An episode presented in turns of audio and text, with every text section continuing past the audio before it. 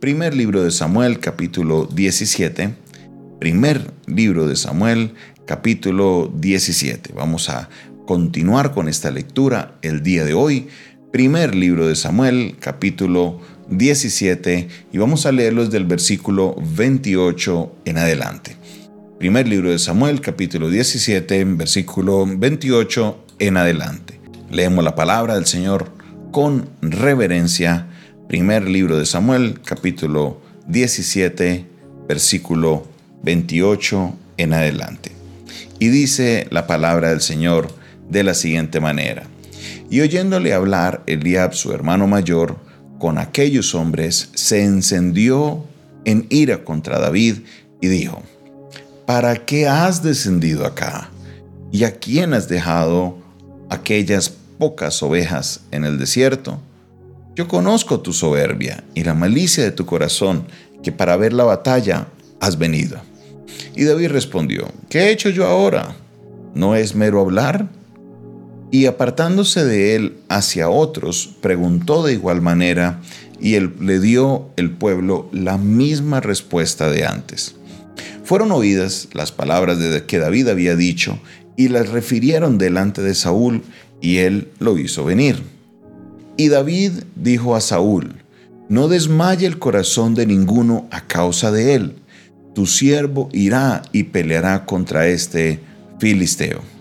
Dijo Saúl a David, no podrás tú ir contra aquel filisteo para pelear con él porque tú eres muchacho y él un hombre de guerra desde su juventud. David le respondió a Saúl, tu siervo era pastor de las ovejas de su padre cuando venía un león o un oso y tomaba un cordero de la manada, fuese león, fuese oso, tu siervo lo mataba.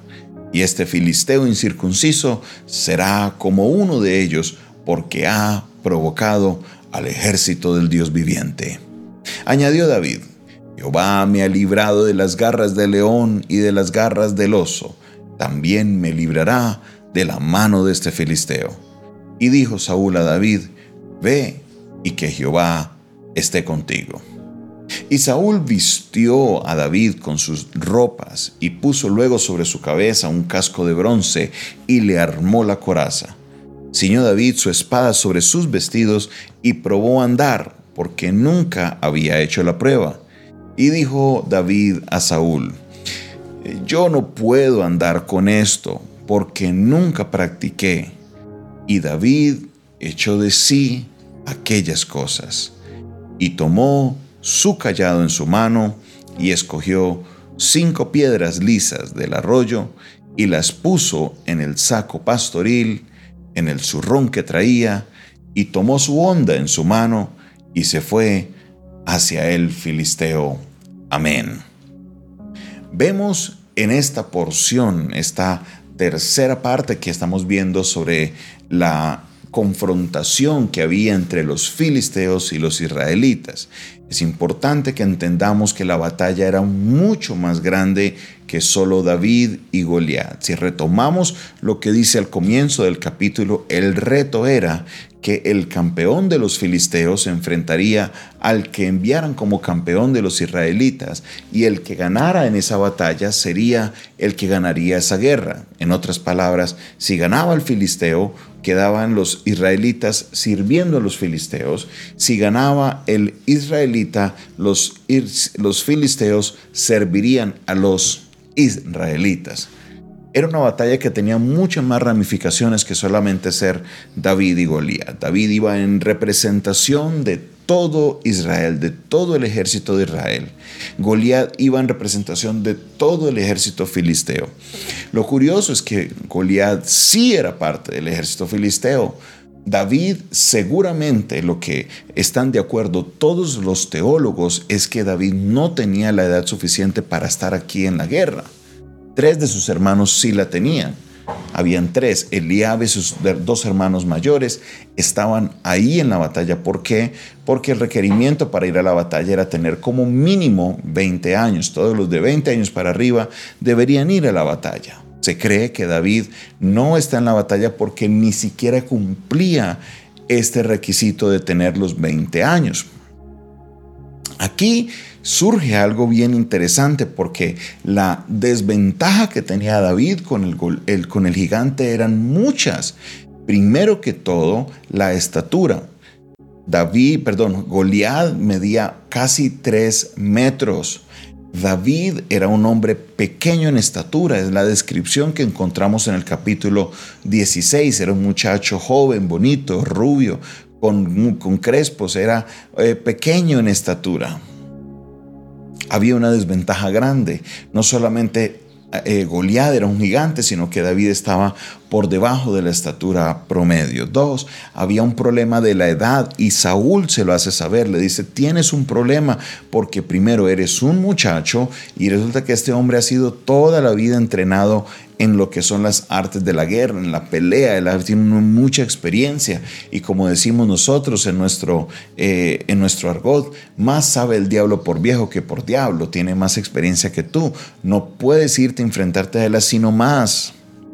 Había otra desventaja y era que Goliat tenía toda la indumentaria necesaria para una batalla. Tenía la espada, tenía la, el casco, la coraza, tenía el escudo, tenía, tenía, todo lo que se necesitaba en ese momento para la batalla. Goliat lo tenía y lo tenía hecho a su estatura. Aquí vemos una escena en la que eh, a Saúl le preocupa justamente esto, la indumentaria, las herramientas que va a tener David para poder vencer a Goliat. Y David no tiene nada, David venía de cuidar las ovejas, él estaba era preparado para cuidar sus ovejas, tenía su vara, su callado, lo que necesitaba para poder enfrentarse a ellas, a, la situación que hubiera con las ovejas.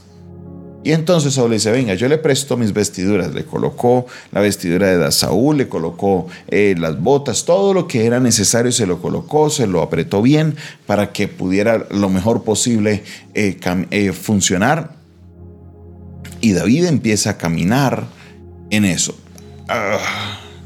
Suceden varias cosas. Casi siempre la deducción que nosotros sacamos es que el problema era que las ropas no eran de David, sino que las ropas eran de Saúl. Bueno, la mayoría de los casos no habían ropas de guerra como que mandadas a hacer, no habían cascos de guerra mandados a hacer precisamente para la persona. El gran problema era que David, por su edad, nunca se había puesto este tipo de vestiduras de guerra.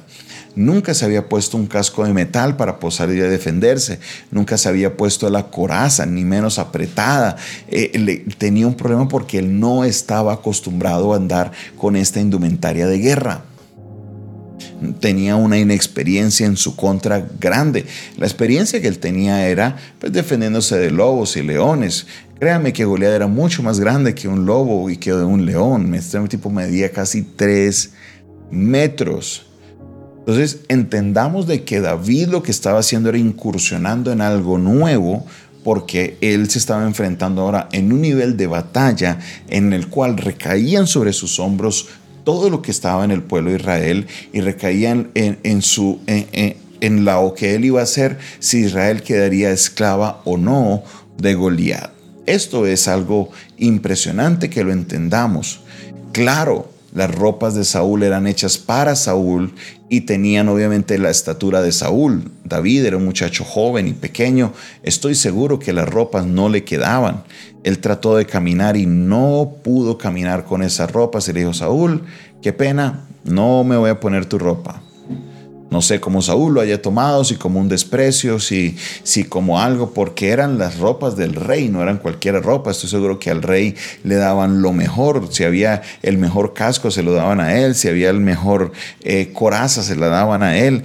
Pero David dijo, gracias, pero no gracias. Y David sale así a la batalla.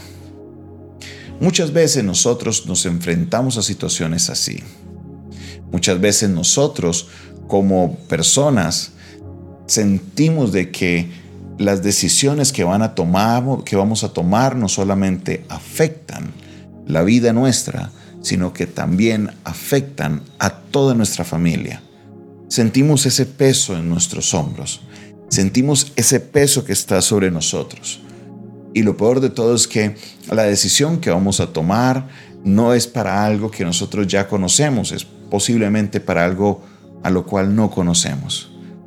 y entendemos que si nos equivocamos, tendremos unas ramificaciones grandes que no solamente afectarán nuestra vida directamente, sino que afectarán posiblemente a un cónyuge, a unos hijos, a una relación, puede que afecte a muchas personas o a lo mejor a una empresa o a lo mejor tu decisión afecte a un grupo grande de personas. Así era la responsabilidad que tenía David.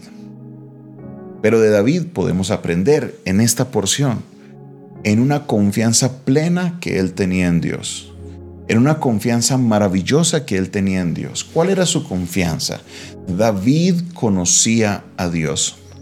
David sabía qué clase de Dios era la que él tenía. El pueblo de Israel se había olvidado de esto. ¿Por qué? Porque no pasaban ese tiempo de comunión con Él, no lo conocían. David sabía que Dios es un Dios de victoria que Dios es un Dios que si lo provocaban, Él iba a salir victorioso y Él saldría a la defensa de su pueblo. Y esa certeza que tenía David lo lleva a decirle, yo me voy a enfrentar a ese gigante, ese gigante va a caer muerto, así como caerían muertos los osos y los leones que me enfrenté. Dios me va a dar la victoria porque este hombre, mire que no dice que Él ha provocado a Israel, David entendía que Israel era el pueblo del Dios viviente y que si provocaba a Israel no estaba solamente provocando al pueblo de Israel, sino que al Dios viviente. Y David se posiciona, a pesar de tener todo en contra, dice, yo voy en el nombre de Jesús. Y es aquí, mis hermanos, donde usted y yo tenemos que hacerle frente a la situación, porque el mismo Dios al cual servía David es el Dios al cual usted y yo servimos. Tenemos que entender que en el nombre de Dios vamos a ir, vamos a enfrentar esta situación, vamos a enfrentar esta decisión y pase lo que pase, Dios me dará la victoria. Aleluya. Colóquelo ahí en el chat, dígalo conmigo, Dios me dará la victoria. Sí, Puede que te sientas como que esa decisión afectará a muchas personas, pero si vas en el nombre de Dios y con la dirección de Él, Dios te dará la victoria. Sí, puede que estés en una desventaja grande de estatura, de recursos, puede que estés en una desventaja grande de edad, puede que estés en una desventaja grande con lo que sea. Si Dios está contigo, Dios me dará la victoria. Dios me dará la victoria. Hoy es un día de ver la victoria de Dios en tu vida. Hoy es un día de ver la mano poderosa de Dios respaldándote. Hoy es un día de ver cómo Dios se glorifica en tu vida. No tengas temor, consúltale a Él, pero camina en fe. Camina en fe que Dios me dará la victoria. Gracias Dios por tu palabra. Gracias Dios por tu respaldo. Gracias Dios porque sé que tú te vas a glorificar en nuestra situación, por grande que sea, por pequeña que sea. Señor, si estás conmigo, sé que tú me darás la victoria. Señor, gracias. Gracias Señor porque aunque estemos en desventaja, contigo yo saldré adelante. Señor, y celebraré victorioso el triunfo tuyo, Señor, que darás por medio de esta situación. Bendigo, Señor, a cada uno de mis hermanos que se conectaron en esta hora, seguros de que tú les darás la victoria. En el nombre de Jesús. Amén y amén. Esta fue una producción del Departamento de Comunicaciones del Centro de Fe y Esperanza, la Iglesia de los Altares, un consejo oportuno en un momento de crisis. Se despide de ustedes su pastor y amigo Jonathan Castañeda, quien les invita a que ustedes nos escriban a nosotros al 316-617-7888. De nuevo, 316-617-7888. Si me escribes fuera del país, coloca ahí el indicativo más 57 y estaremos dispuestos a atenderte. Dios te bendiga, Dios te guarde.